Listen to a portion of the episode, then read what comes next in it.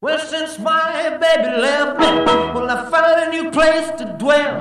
Well, it's down at the end of Lonely Street, that heartbreak hotel where I'll be. I'll be just so lonely, baby. Well, I'm so lonely. I'll be just so lonely, I could die. Although it's always crowded, you still can find some room for broken-hearted lovers to cry Just so lonely, baby. I'll be just so lonely. I'll be so lonely, they could die. Now the bellhop's tears keep flowing, the desk clerk's dressed in black. Well, they've been so long on the street, they'll never, they'll never look back and think it's so, think it's so lonely, baby. Well, they're so lonely. Bienvenidos a Confesiones y Confusiones, esta tarde de sábado, ya listísimos, todos para hablar de un tema que nos va a fascinar. Esperemos que nos llene más de confesiones y nos quite muchas confusiones. Soy Fernanda Martínez y el día de hoy estaremos hablando sobre el cáncer de mama. Tómatelo a pecho. Y esperemos que todas y todos de verdad, porque es un tema que pensamos que es exclusivo de mujeres. Vemos el moñito rosa por todos lados. Y rosa lo asociamos generalmente a mujeres. Pero esta tarde vamos a ver que es tarea de todos. Y esta tarde estoy muy contenta particularmente porque me toca compartir de nuevo micrófonos con mi querida amiga y colega Itzel Hernández.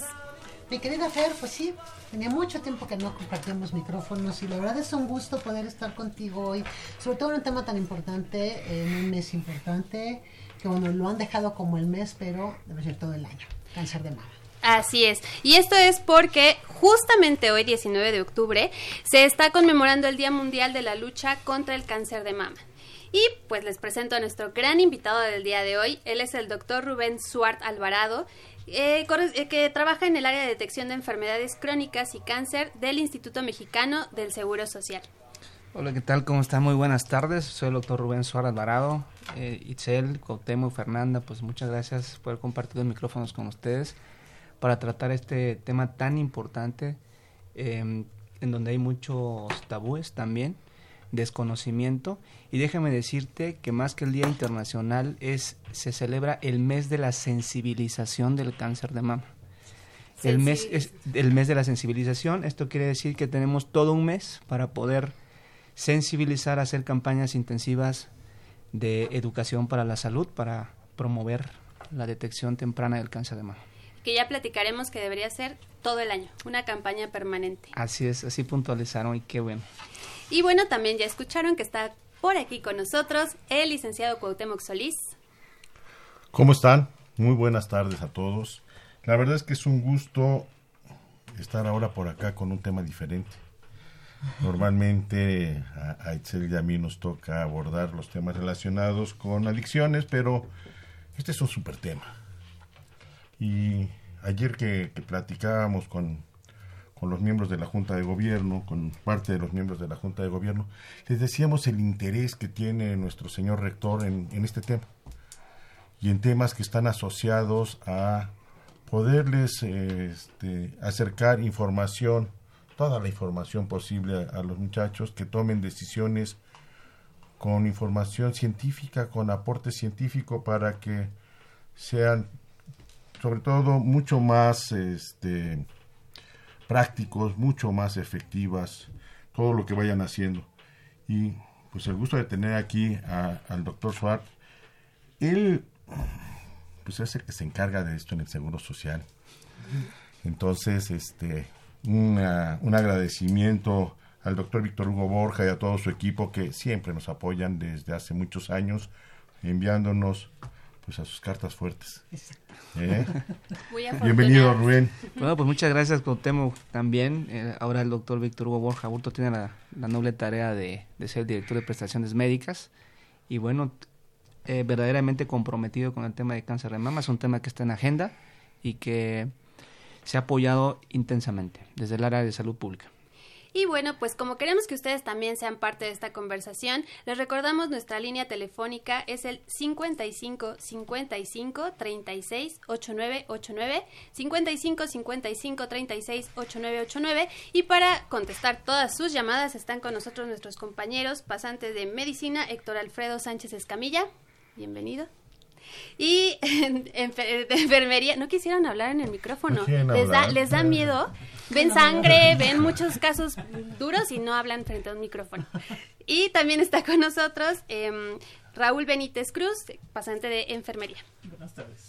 Bienvenidos. Y también los vamos a escuchar porque ellos traen un material muy interesante acerca de este tema. Así que vamos a empezar con Raúl. Raúl. Octubre es el mes de sensibilización sobre el cáncer de mama a nivel mundial. El 19 del mismo mes se conmemora el Día Internacional de la Lucha contra el Cáncer de Mama. Durante este mes en México se realizan distintas campañas encabezadas por instituciones gubernamentales, empresas privadas y ONGs. Las primeras abarcan la promoción de como la autoexploración, así como la realización de mastografías. El Instituto Mexicano del Seguro Social cuenta con una aplicación llamada Chécate, la cual con un test puedes conocer el riesgo que se tiene para padecer cáncer de mama. Las campañas realizadas por empresas privadas y ONGs están enfocadas desde la venta de productos para posteriormente donar parte de las ganancias, la promoción de la autoexploración y realización de mastografías de manera gratuita. Una de las organizaciones más importantes en México es Salud Digna, la cual otorga 20.000 mastografías gratuitas. Para acceder a ellas, solo hay que entrar a su página de internet. Muchas gracias, Raúl. Y doctor Swart, pues el tiempo aquí se nos pasa muy rápido y evidentemente queremos aprovecharlo al máximo. Vamos a empezar hablando básicamente qué es el cáncer de mama. Así es, este, y Fernanda, en, si el cáncer de mama es un tumor maligno, es un tumor maligno que afecta a la mujer eh, con mayor frecuencia, esto no exenta al hombre, que es una frecuencia muy, muy baja. Pero también tienen que tener cuidado. También tienen que tener cuidado. Sí, eh, hay un componente hereditario muy fuerte en la presencia de este cáncer. El tumor como tal es un crecimiento desordenado de células. Todo está programado en el cuerpo, pero algo pasa. Algo pasa que estas células se desordenan por un, por un componente genético fuerte y comienza a aparecer una tumoración. Una tumoración que puede estar localizada o puede ser que en una etapa avanzada eh, se disemine en otras partes del cuerpo. Que eso también es lo grave, porque evidentemente como tal el cáncer de mama eh, mm, es también muy fuerte de, atacarlo probablemente y es una enfermedad que desafortunadamente se combate, pero tampoco se elimina al 100%. Así es, eh, relativamente el comentario, fíjate que pudiera escucharse un poco desalentador, pero el cáncer de mama realmente prevenible no lo es al 100%. Es un cáncer que, repito, tiene un componente hereditario fuerte, pero lo que sí podemos hacer es identificarlo en una etapa temprana. Que eso es lo importante, ¿no, Raúl? Eh, con este cáncer y en realidad con todos los tipos de cáncer, pues lo ideal es abordarlos de, en una etapa temprana, y, y, justamente este es de los mejor, de, los que tenemos mejores herramientas para poderlo detectar, ¿no? Así es, se disponen de hoy en día de, de, tecnología para poder identificarlo. Sin embargo, desde la perspectiva de salud pública, nosotros como institución de salud promovemos em, intervenciones que sean efectivas y que también sean de costo bajo, muy sensibles para identificar la enfermedad y que también sean aceptables por la población. ¿Cómo, cómo está la frecuencia por edades? Digamos, eh, ¿en qué edades se presenta más? ¿Va aumentando la, la, la probabilidad conforme aumenta la edad? ¿Disminuye en algún momento? Eh, sí, Gautemo, fíjate que la edad es un factor predictor importante. A mayor edad, mayor riesgo. ¿sí? Eh, hay dos grandes grupos. Eh, vamos a considerar las mujeres de 40 años hacia abajo y las mujeres de 40 años y hacia arriba. La mayor parte de los casos de cáncer de mama se presentan a partir de los 50 años de edad. Estoy eh, prácticamente eh, en el grupo de más vulnerable para que se identifique la enfermedad. Casi más del 90% de los casos aparecen en estos grupos. En personas jóvenes menores de 40 años solamente se ubica el 6% de los casos. Pero Este por es eso es, perdón, por ello es importante comenzar la prevención o estos estudios desde una edad temprana. Es correcto. Es muy importante sensibilizar a la población joven para que conozca su cuerpo. Muchas mujeres no conocen su cuerpo eh, en, hablando específicamente de las glándulas mamarias. Eh, hay, eh, sí, hay, hay un tema muy importante en, donde nosotros hacemos campañas muy fuertes sensibilizando a la mujer desde los 20 años de edad. Eh, y también eh, sensibilizando que participen a las unidades médicas. Parece triste esto que les voy a decir, pero únicamente el 50% de la población acude a las unidades médicas por un servicio preventivo. El otro 50% no lo va a hacer. Porque no están en riesgo. Esa es la, la idea aparente. Eh, sí, el riesgo. miedo, ¿no? Pues es que también Miedo es de un tema. algo. Sí. Y tú que haces un punto muy importante, el- el- los miedos de que existe, el, el- el miedo prevalece, el, el miedo y es por desinformación, la causa más importante. Claro, yo creo que sí.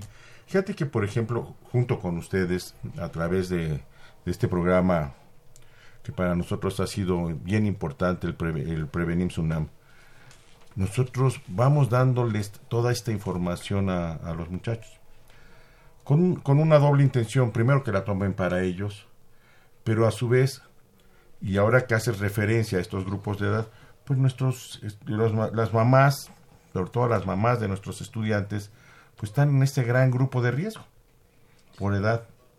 Así es, y también pues la población estu- estu- bueno, eh, universitaria Ajá. también lo está, porque Claro. es una etapa eh, muy importante para poder sensibilizar. Prevenir eh, UNAM es una estrategia preventiva de programas integrados de salud que tiene como objetivo acercar a, a los centros educativos eh, acciones de prevención y un componente importante es la, el programa de salud de la mujer y es donde también hay una serie de campañas educativas relacionadas a sensibilizar no solo a la mujer, también hay que sensibilizar a nosotros los hombres.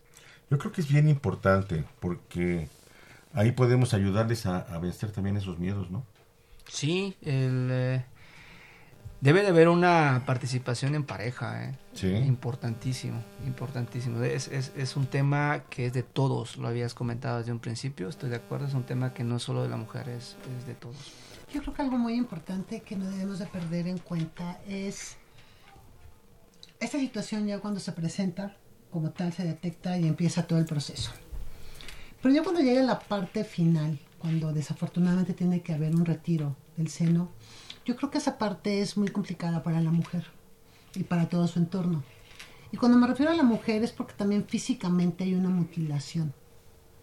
Y entonces en esta parte de la mutilación, como bien lo comentas, doctor, pues es la parte del apoyo de los hijos, de todo su entorno social hacia, hacia la mujer y que muchas veces pues no está como muy claro o muchas veces no está el apoyo completamente, ¿no? Sí, ese es un gran problema porque no solo afecta a la parte emocional, sino también médicamente la parte inmunológica de la paciente. Se deprimen y, y eso causa que, que la enfermedad inclusive se exprese más fuerte. Eh, afortunadamente ahora hay muchos métodos eh, para poder tratar y preservar la mama.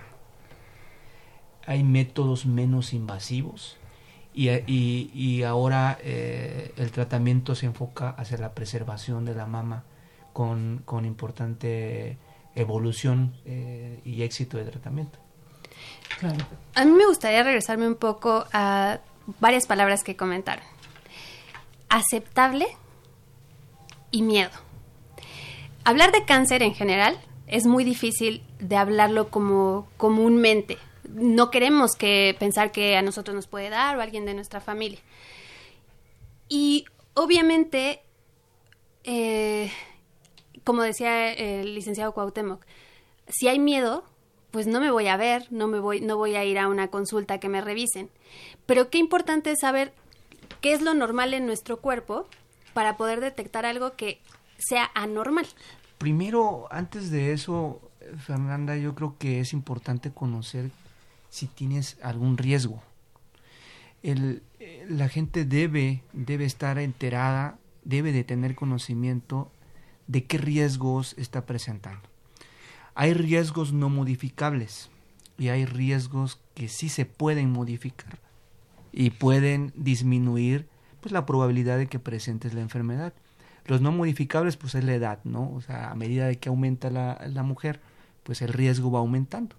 La herencia. La herencia es algo que no vas a poder modificar. Hoy en día están descubiertos dos eh, eh, genes muy, muy asociados a cáncer de mama, que es el BCRA1, el BCRA2. Y eh, pues son cosas que no se pueden modificar. Y, y, y ahí es, bien importante, hablabas de tener conocimiento. Hay que tener conocimiento de cuáles son los, los factores hereditarios, los factores heredofamiliares, porque pues entonces tendríamos que, si tenemos ese factor en contra, finalmente es en contra, pues hay que empezar seguramente antes con la prevención, seguramente hay que tener alguna otra serie de cuidados previos para estar pendiente de que esto no suceda y si sucede, detectarlo a tiempo. Así es, contemos el, el primero reconocer, ya reconocimos que el factor hereditario es importante, mamá, hermanas con antecedentes de cáncer de mama debe ser un foco rojo para alguien que no lo tiene aún y debe tener una vigilancia especial. ¿Hay alguna proporción, alguna medida en cuanto a que si mi, mi, abuela, mi madre, mi hermana lo tuvieran, mi riesgo se incrementa? Sí, incrementa tres, cuatro veces más el riesgo que cualquier persona que no lo tiene. Eh, aproximadamente el 5 o el 7% de la población general femenina tiene una carga genética importante, que es importante también seguirlas, vigilarlas. Ahora, hay factores de, de, riesgos que son modificables y que dependen también de nuestro estilo de vida, entre ellos está el sobrepeso y la obesidad, la inactividad física, la alimentación incorrecta. ¿Tabaquismo entraría? El tabaquismo exactamente es, está asociado, levemente asociado, pero también está...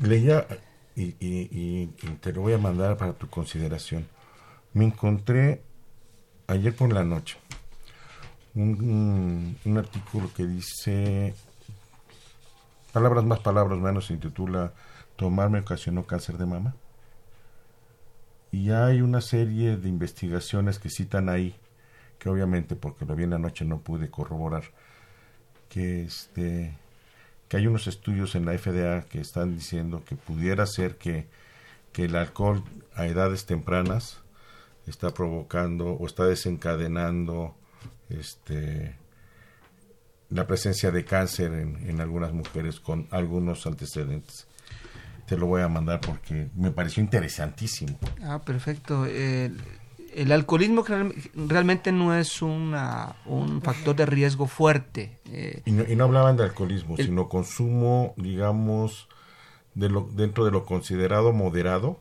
de, dentro de las tres copas para mujer.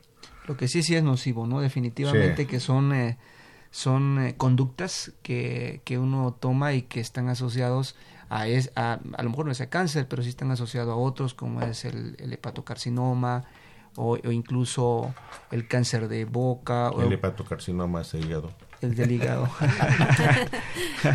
sí, y, sí son, hay muchos temas que, que actualmente están en proceso de investigación y que están comenzando a aparecer algunos factores determinantes de cáncer y, y, eso es lo que, lo que uno debe de tomar en cuenta para ocuparse de ellos, ¿no? Cambiar estilos de vida.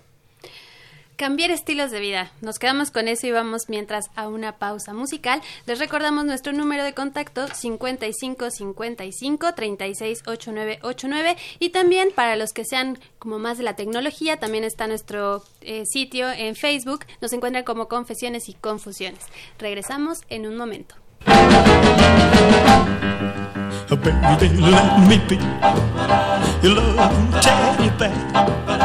Put a chain around my neck and lead me anywhere. Let me be, oh, let him be your teddy bear. I don't wanna be a tiger, cause tigers play too rough. I don't wanna be a lion, cause lions ain't the kind you love enough. I wanna be your teddy bear? Put a chain around my neck and leave me anywhere. Oh, let me be. Oh, let him be. Bear. Baby, let me be around you every night. Run your fingers through my hair and cuddle me real tight. Oh, let me be. Oh, let him be your teddy bear. I don't wanna be a tiger, cause tigers play too rough. I don't wanna be a lion, cause lions ain't the kind you love enough. Just wanna be your teddy bear. Put a chain around my neck and leave me anywhere. Oh, let me be. Oh, let it be. Oh, teddy bear. Oh, let me be. Oh, let him be your teddy bear. I just wanna be your teddy bear. Estamos aquí en Confesiones y Confusiones en vivo este sábado. Y pues solamente hablando de los factores de riesgo. 12 mujeres mueren al día en México por cáncer de mama. Si este no es una cifra de alerta, pues no sé cuál más podría sensibilizarnos acerca de, de la importancia, nuevamente hablamos de conocernos, de hombres conocer a sus parejas para identificar precisamente cuáles son estos signos y síntomas que nos van a poder dar una alerta de si se trata de cáncer de mama. Doctor Suart, ¿nos explica más sobre esto, por favor, para identificar cuáles son estos signos de alarma? Sí, dato tan fuerte diste en el número de mujeres, efectivamente. Es una cifra muy alarmante. Cada 30 segundos a nivel mundial se está identificando un caso y está abonando a esa bolsita de, de número de casos de cáncer de mama. Y sin embargo, es, es algo que, que no ha crecido tanto la estadística, ¿eh? gracias a que se pueden identificar algunos síntomas, de que se tienen algunas eh, valoraciones que se pueden autoexplorar, por eso hablábamos de este tómatelo a pecho. Y, y después todo el aporte tecnológico con el que se se pueden apoyar todos estos eh, aparatos de auxiliares de diagnóstico y tratamiento, todo, todo lo que tenemos en gabinete, como para que podamos este, ayudar a, hacer esta identificación oportuna. Sí, hablar de signos y síntomas en el cáncer de mama es prácticamente hablar de una detección ya no oportuna. Eh, lo ideal es identificar a personas que van caminando en la calle, que están sentados en un auditorio, que están sentados en un aula, que están charlando. Gente que si le preguntas cómo se siente te va a decir me siento bien. Pero ese es un concepto subjetivo de salud.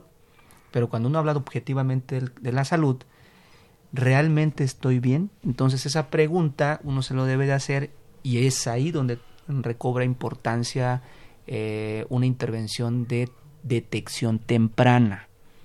Ahí es donde la mastografía, la exploración clínica, la autoexploración juega un papel muy importante para identificar oportunamente la enfermedad. Sin embargo, cuando ya es demasiado tarde, ojo, todavía hay un margen de, de oportunidad. Sin embargo, cuando alguien ya presenta síntomas, lamentablemente tiene un cáncer que puede estar en etapa avanzada muy seguramente. Y lo más frecuente es que aparezca una bolita. Así La lo famosa refiero. bolita. La famosa bolita. Es una bolita como el tamaño de un limón. Así te lo dicen las pacientes cuando lo refieren. Me encontré una bolita como el tamaño de un limón. Pero, pero no se lo encuentran de un día para otro. O sea, no, No. crece así. de- del De- tamaño de un limón es algo muy grande. Sí, efectivamente, aunque no se, se crea tipo replay, pero sí, hay- sí, sí hay muchos casos Sí, claro. que se detectan de esta manera. Lo hacen desafortunadamente y lo detectan generalmente un poco, un poco ma- antes. Sin embargo, no tienen eh, el valor en ese momento de decir sí lo tengo y, y dejan pasar, dejan pasar el tiempo. Cuando ya es evidente, viene la preocupación y es donde confían esta situación a, a un familiar, a un amigo o a la pareja y es ahí donde, donde la pareja impulsa que la detecte. Considero que también a veces esta parte de como de ignorar todo lo que nos sucede en el cuerpo, para la gente a veces es como algo, o se cree en un pensamiento mágico que es favorable, cuando realmente no lo debería de ser. ¿no? O sea, ahorita que estabas comentando que el tamaño de un limón, digo, pues es que nunca te tocas entonces, o sea, para que llegues a esa bolita O puede ser que sí. o puede, pero dicen, Pero- no pasa nada. O Sí, este, es algo... Se va a es algo quitar. normal, o estoy en mi periodo este, de ovulación y es normal que mis mamas se inflamen. Por es ejemplo, grasita ¿no? y se me va a quitar con el calorcito. entonces, y pues no pasa. No se Entonces, acepta. Empieza este crecimiento de una manera terrible y no se acepta, como bien lo comentas. Como estás to- lo estás palpa y palpa todos los días, crees que no ha incrementado de tamaño, ¿no? Pero cuando te ves al espejo, es cuando ves alguna distorsión. Una, una- de una- defensa. sí, ves una distorsión y dices, no, pues ya no está bien. Claro. No, pues ya cambió el color de la piel de mi pezón, ya, ya cambió el de color toda de toda la mama. Lo palpas y te duele. O Ya no incluso- se parecen las mamas entre sí. eh, no, o, o puede ser que esté secretando o esté saliendo Exacto. algún líquido que no normalmente no salía, ¿no? Eh, son datos que sí, sí ya alarman. ¿no? Yo creo que algo muy, muy importante que dice al principio es, si no conozco mi cuerpo, no sé qué cambios va a tener. Es correcto. Entonces, si nosotros como mujeres nos vemos realmente frente a un espejo, como mujeres sanas que llevamos un constante chequeo, pues nos damos cuenta que efectivamente hay una mama más chica que otra. Eso es normal. Eso es una cuestión normal. No se vayan a asustar, porque realmente cuando nos vemos y decimos, ah, pues, no sé, un- izquierda, derecha es un poco más chica, por decirlo buena más grande, aclaración, ¿no? Sí. Entonces, sí, eso es muy importante, que si yo me veo al espejo es porque me estoy reconociendo y porque sé que si yo tengo una mama más chica que otra es algo natural, Natural, sí. pero lo natural no va a ser que ella tenga un color diferente O una retracción. o una retracción o que esté cambiando de color todo. Entonces, eso es bien, bien importante. o que cambie de consistencia. ¿no? Sí, sí hay cosas que, que, que debe de saber una mujer y desde la edad de los 20 años comienza una intervención muy importante, muy sencilla, que no tienes que acudir a la clínica y es la autoexploración. Yo mismo, tú misma puedes explorarte. Y es donde las mujeres de 20 años mensualmente deben de estar practicándose la autoexploración mamaria. Después de, durante o pasando el periodo menstrual. Es, sí, eh, sí, es un dato muy importante. Son 5 o 7 días después. De, la, de mi periodo menstrual. Así es. Ok. Doctor Swart, ahorita nos comentaba que estos signos y síntomas es cuando ya el cáncer ya está presente. Antes de eso, ¿hay algo, no sé, que pueda doler una, una mamá? O sea, algo como, digamos, casi imperceptible, pero que sí nos resulte ajeno a esta normalidad de la que hablamos en nuestro cuerpo. Si las manos entrenadas para identificar alguna tumoración tienen capacidad de detectar tumores meno- eh, no mayores de, perdón, mayores de un centímetro. Es decir, un médico o una enfermera capacitados para una exploración clínica tienen capacidad de detectar tumores de uno a más. Señoras, capaciten a sus esposos, por favor. Incluso también a sus parejas. O a sus parejas. Y los mismos médicos y enfermeras, porque yo sí me he topado con algunos que dicen, bueno, te doy el folleto, porque yo no lo voy a hacer o porque no saben cómo hacerlo. Creo que también hay cierto desconocimiento a veces, o no sé si también cabe el temor en esta parte de médica. Sí, la simple observación, la simple observación de tus mamas parada en un espejo es un ya es una Una medida una- preventiva. una medida preventiva, porque te permite observar Sí, claro. los pechos y permite ver eh, mensualmente si hay algún cambio. Cuando identificas, si, si tú lo haces de manera sistemática, cada mes, a partir de los 20 años, hasta los 25 años, y en adelante también, pero a los 25 años ya podemos nosotros, eh, las mujeres deben de acudir al médico o a la enfermera, a los servicios preventivos o a la consulta, para que se le pueda hacer una, exploración clínica. Es un procedimiento eh, más eh, específico, lo tienes que hacer gente entrenada, se tiene que hacer en una mesa de exploración y eh, tiene un método en donde ya el médico entrenado puede detectar estos tumores. Sin embargo, hay tumores por debajo de un centímetro que no lo va a poder detectar la mano del hombre ni la mujer. Entonces, es importante que eh, a partir de los 40 años de edad, pues ya, ya se pueda eh, eh, recomendar la mastografía de tamizaje o la mastografía de detección oportuna. ¿no? Antes de entrar a ese tema, eh, quiero como, usted dice, mensualmente se debe hacer, debemos hacernos esta autoexploración, pero pecamos de, no sé si, ¿de qué podría llamarlo? De soberbia probablemente, que decimos, bueno, este mes, ay, se me olvidó. El otro, no, no pasa nada, ay, no, no tengo, yo no tengo riesgos, no tengo factores de riesgo. ¿Eso qué tanto se convierte en un factor de riesgo? no hacerlo sistemáticamente, pues definitivamente que te va, te va, em, va, va a permitir que, que no se haga un hábito. Claro. Y es muy probable que la persona que, que, que no lo hace con frecuencia no lo haga. Es muy raro una, una mujer que, que cuida su cuerpo de esa manera, se autoexplora, se ve al espejo, ve lo que está bien o lo que no está bien en su mama, eh, se comienza a palpar la mama, ya la siente, siente la consistencia, se va a la cama y hace lo mismo.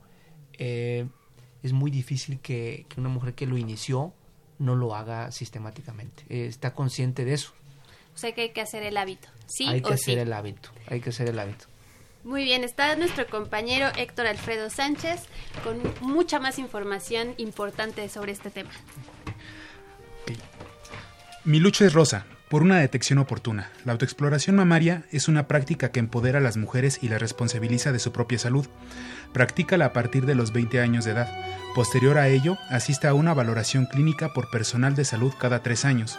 Si tienes 40 años o más, es tiempo de acudir a tu clínica y solicitar la mastografía. Este es un estudio radio radiográfico que nos permitirá detectar el cáncer en una etapa inicial, dar un manejo oportuno y así mejorar el pronóstico. Muchas gracias, Héctor.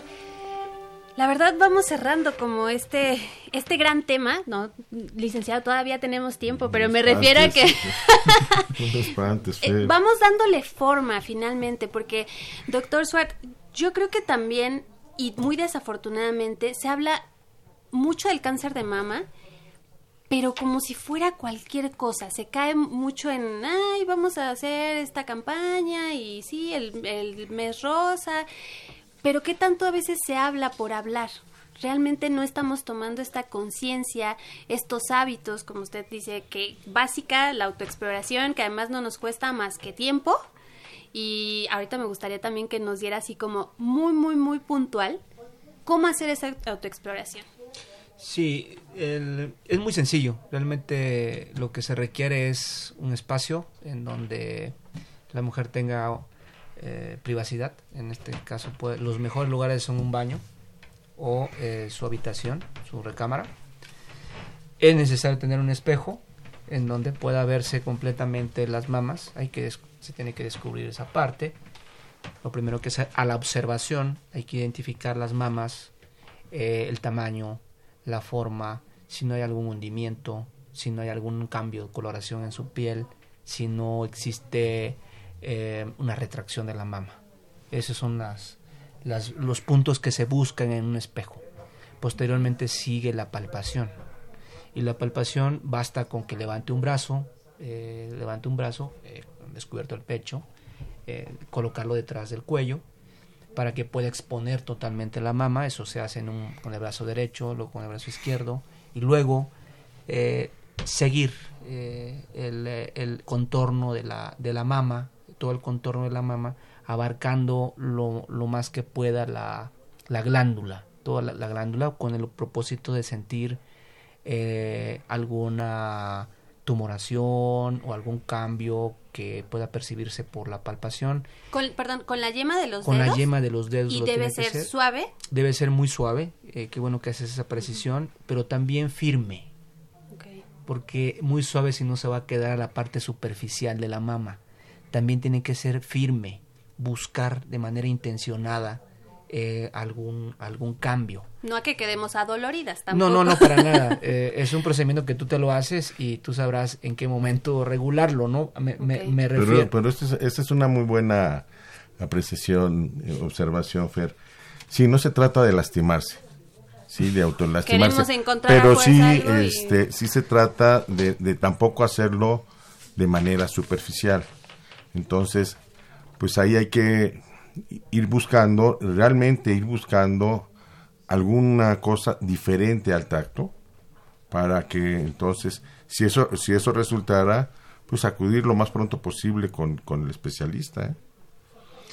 Así es, un Doctor Suárez. punto muy importante que toca Cuauhtémoc que es, es, es esta parte, ¿no? De que si identificas algo, no tienes que por qué quedarte callada, porque lo primero que hace, ese es un factor de riesgo ya bien estudiado en cuanto al comportamiento y conducta de, de las pacientes con cáncer de mama cuando se ando- diagnostican, es que no lo comunican. Y no lo comunican porque existe ese miedo que comentabas desde un principio, ¿Sí? persiste el miedo y está dado por la desinformación. Y es por eso que este tipo de programas, campañas que se realizan, llegan eh, a sensibilizar a la gente. Y, y hay otro punto ahí. A veces pasamos a sobreinformación. Y ahora con la internet. Puedes encontrar la respuesta que quieras. Que sea Sí. la correcta. Y Eh, ahí el problema. Ese es diferente. sí, si buscas y dices- vas a encontrar que no, no vayas al médico, tómate un tecito, este, de úntate- agua caliente. mil cosas, ¿sí? Sí, es cierto. Aquí lo primero que tenemos que hacer es, por favor, los, este, las consultas que hagan, háganlas sobre sitios seguros y esto quiere decir con información científica. Y en el caso de, este, de México, pues la, la página del Seguro Social cada vez tiene más información. Sí, eh, es- esto es sensacional, ¿eh? Esto que ustedes están haciendo y ahorita lo antes de cerrar quisiera que lo que lo promovieras, pero esto de Chécate y él y ella con Prevenims me parece sensacional. Son dos programas que pueden cambiar todo porque no solamente son para los derechohabientes del, del instituto, sino en realidad ahí sí pueden entrar todos a través de internet y ver qué están haciendo, qué hay, cómo se sienten, hacer una autoevaluación de, de ellos mismos y entonces sí, hasta ir con ese resultado al médico que les, que les toque, ¿no? O al que prefieran. así es. eh, tocaste un tema muy importante. Chécate en línea. Es una estrategia que nace en el Seguro Social. Eh, esa estrategia, eh, con el conocimiento de que ya el 70% de la población tiene smartphones, teléfonos inteligentes, hay formas de poder acceder, acceder a este tipo de, de intervenciones. Y Chécate en línea es un simple cuestionario. Ahí pudieran encontrar una alternativa de bajar la aplicación. Está disponible en app, también está en ambiente web. Es muy sencillo. Ustedes entran, pide datos generales, genéricos, como es sexo, edad. Te pregunta si tienes antecedentes de alguna enfermedad. Y una mujer de 20 años eh, tiene la posibilidad de evaluar su riesgo a través de ese cuestionario. Te preguntará de manera inicial si tienes o no una bolita, si en ese momento, en, ese, en esa privacidad que tienes con el smartphone, dices, no, pues si tengo una bolita, te manda automáticamente a programar tu cita. Te da un mensaje en automático eh, a, tu, a tu correo electrónico en donde a la vez puedes programar tu cita e ir a tu unidad médica que te corresponda. También está disponible para la gente que no es derechohabiente, que no tiene seguridad social. Sin embargo, va a estar limitado para la parte de la programación de la consulta. Sin embargo, también hay posibilidad de que se le oriente por... Así es, por- le da por- la alerta, que es es lo importante. Es correcto. Ahí son cinco preguntitas muy sencillas las que tiene que responder una mujer, que va desde los antecedentes heredofamiliares, eh, si tiene otros factores de riesgo, como es si fuma, eh, y, y también este, si, ha, si ha realizado o no la detección. eh, Si hace ejercicio, ¿no? Es correcto. Muy bien.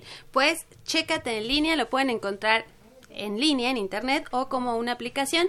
Y les vamos a dar tiempo para que vayan a buscarla de una vez. Vamos a una pequeña pausa musical y regresamos a Confesiones y Confusiones.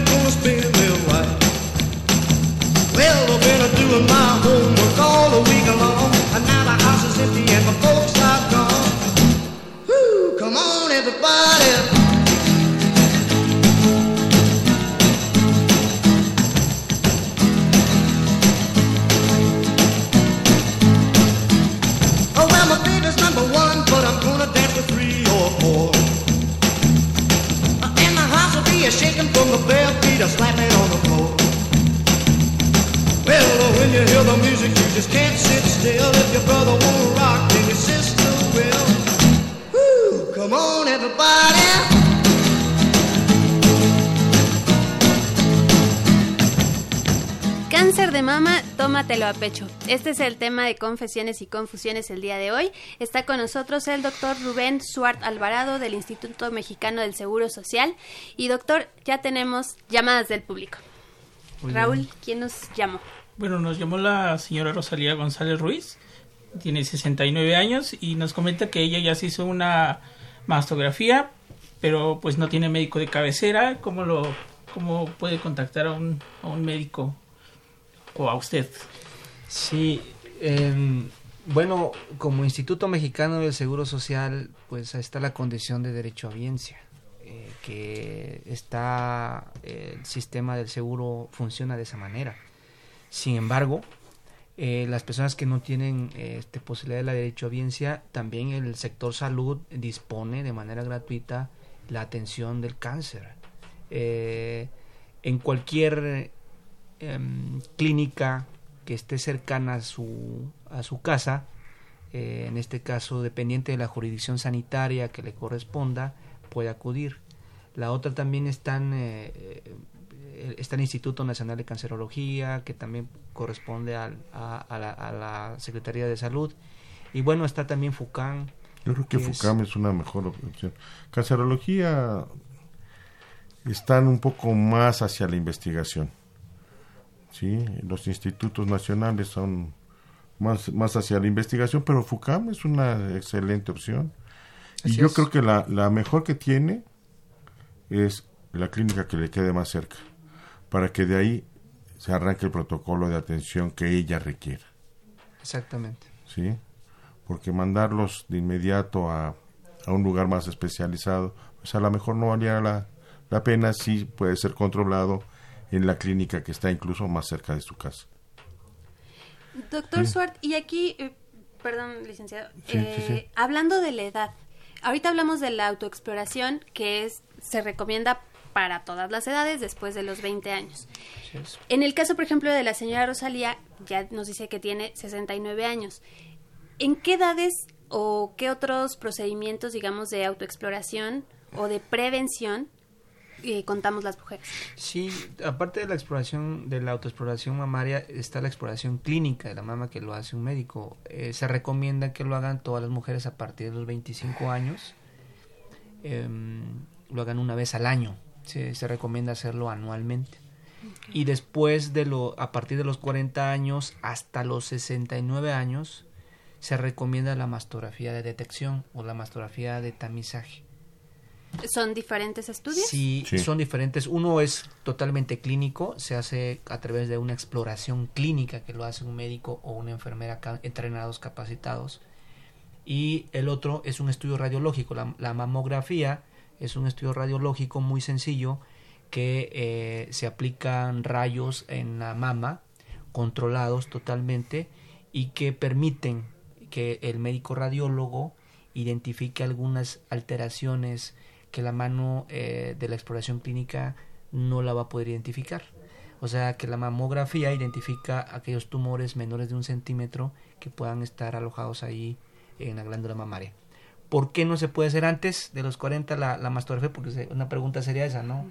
Eh, si está ese estudio, Sí, ¿por qué no se la hacemos a todas? Claro. Porque la mamografía es un estudio radiológico que eh, filtran sus rayos en las mamas, en las glándulas mamarias, cuando no están tan densas.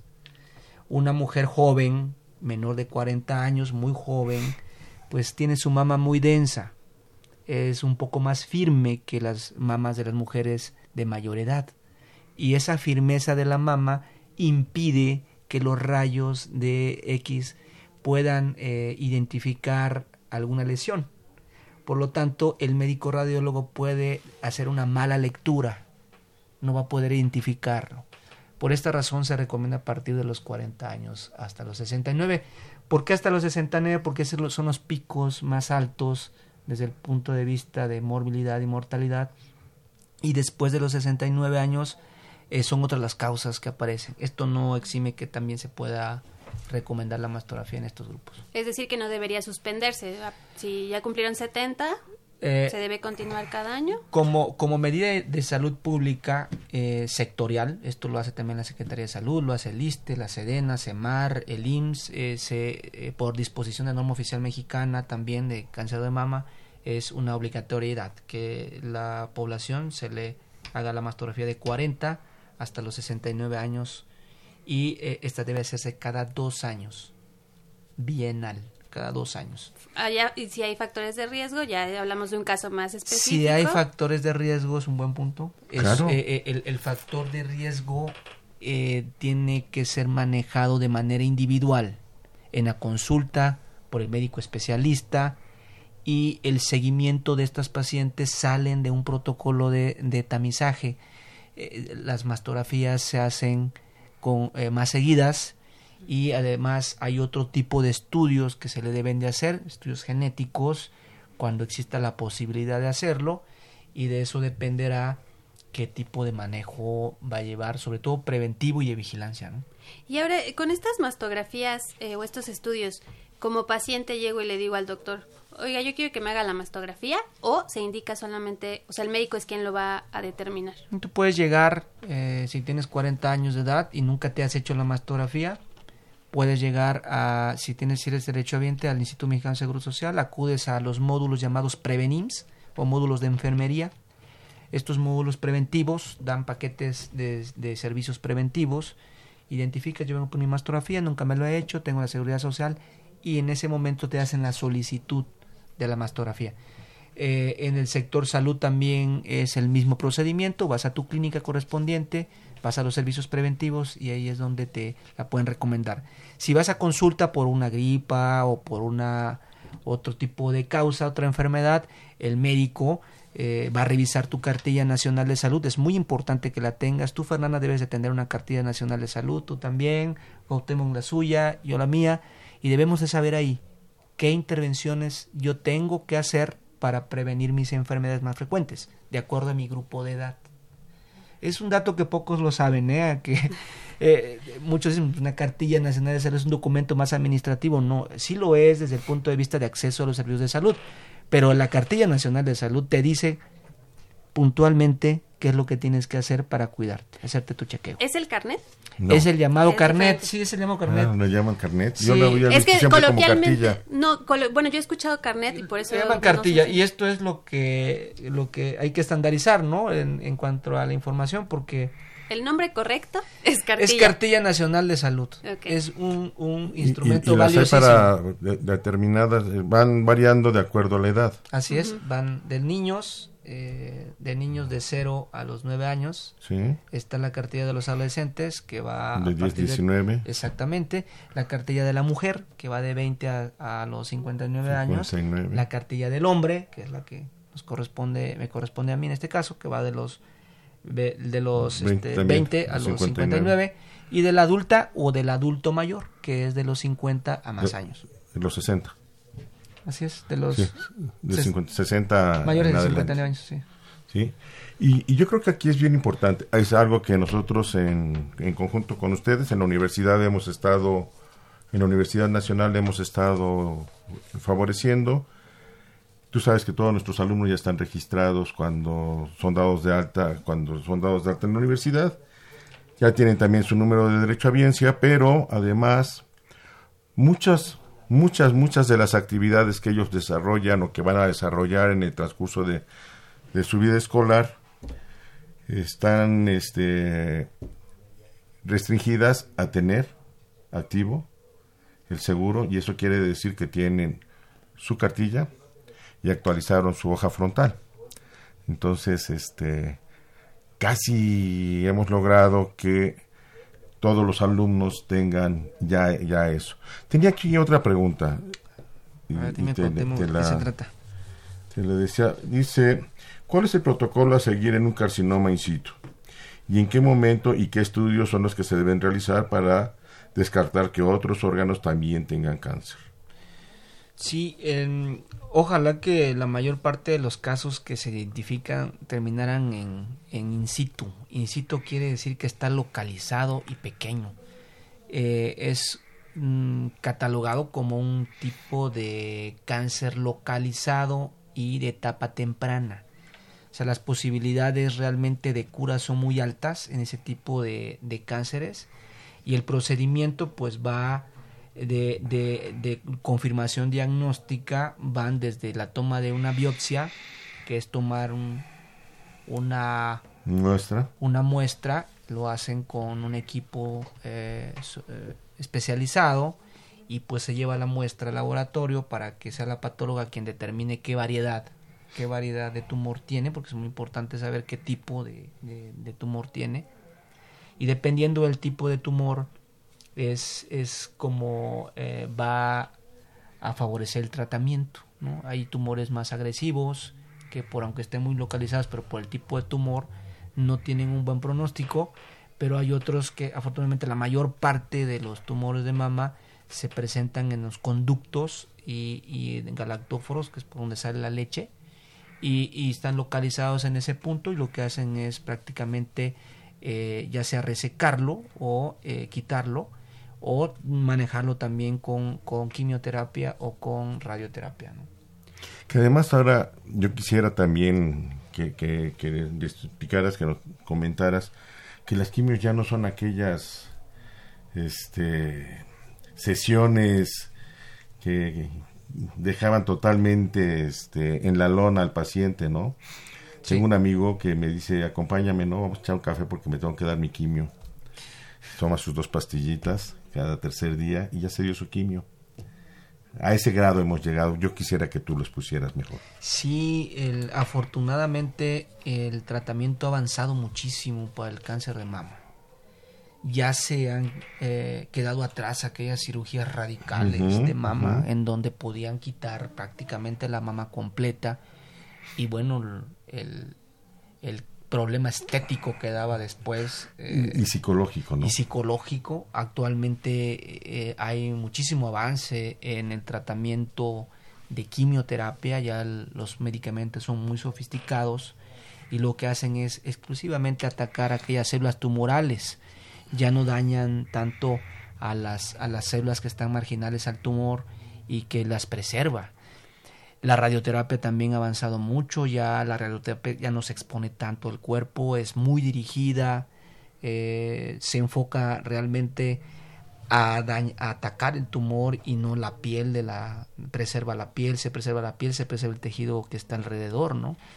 Ah, antes lo que se buscaba era era eh, eh, utilizar la radioterapia y la quimioterapia después de la cirugía quitaban el tumor y le daban estos tratamientos. Ahora no, ahora se usa esto antes, como Sí. una terapia que ayuda al, al manejo quirúrgico, preservan la mama, la mayor parte de la mama posible, y esto hace que, que también la sobrevida de las pacientes aumente muchísimo. Eh, quiero disculparme con... Tengo cuatro preguntas sobre cáncer de pulmón. Yo quisiera que retomáramos el tema en otra oportunidad porque me sorprende. En, en- en- en el WhatsApp tengo cuatro preguntas sobre cáncer de pulmón, antecedentes, consecuencias, o sea, Vamos a tener que hacer otro para un, programa. para- da para un tema, da para un programa.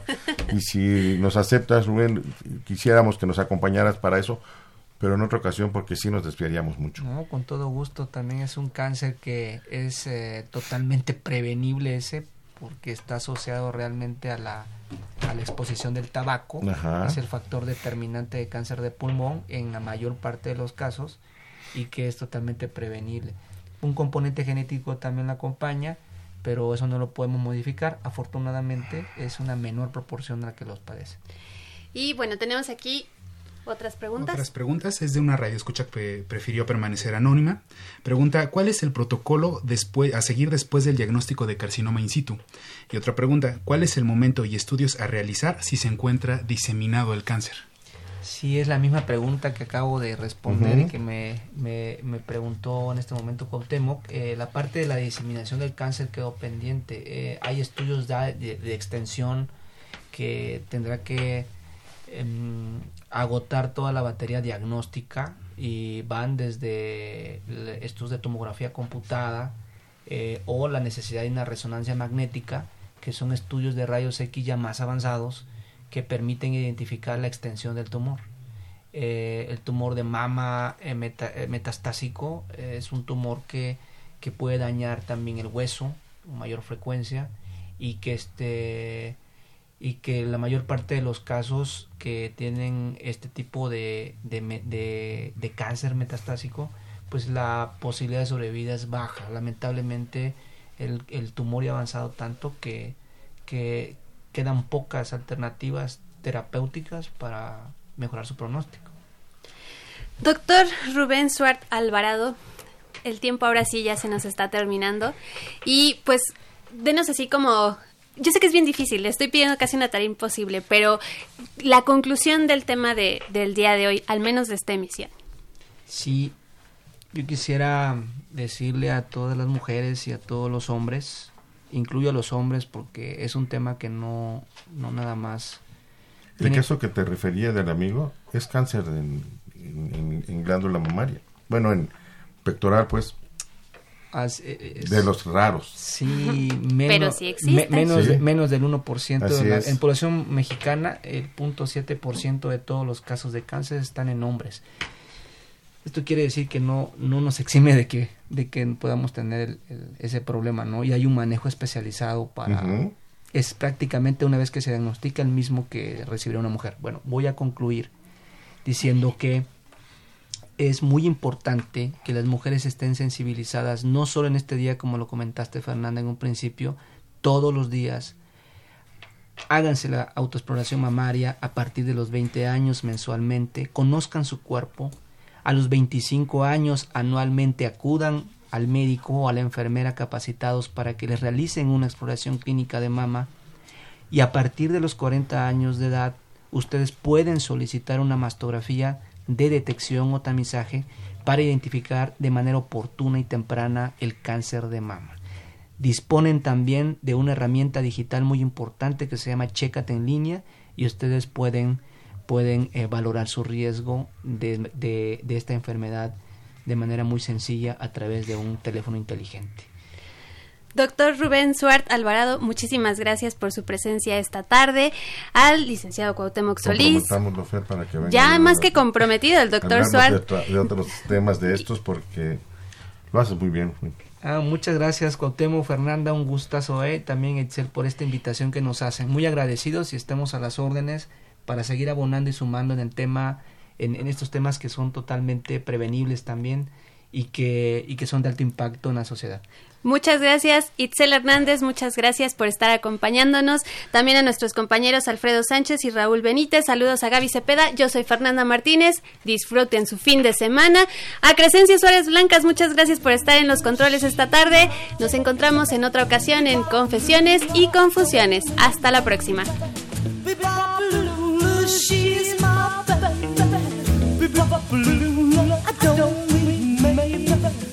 Bebop-a-lula, my baby, my baby, my baby. Well, she's the gal in the red blue jeans. Uh, She's the queen of all the team. Uh, She's the woman that I know. Uh, She's the woman that loves me so. Say, Bebop-a-lula, she's my baby. Bebop Lula, I don't mind my Bebop Lula, she, my baby, my baby, my baby, that's right.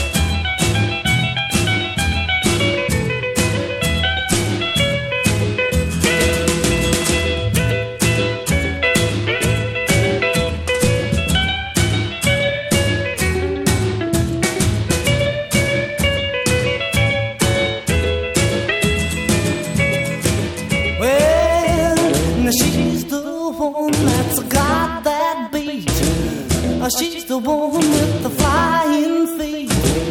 Uh, She's the one that walks around the store. She's the one that yells more, more, more, more.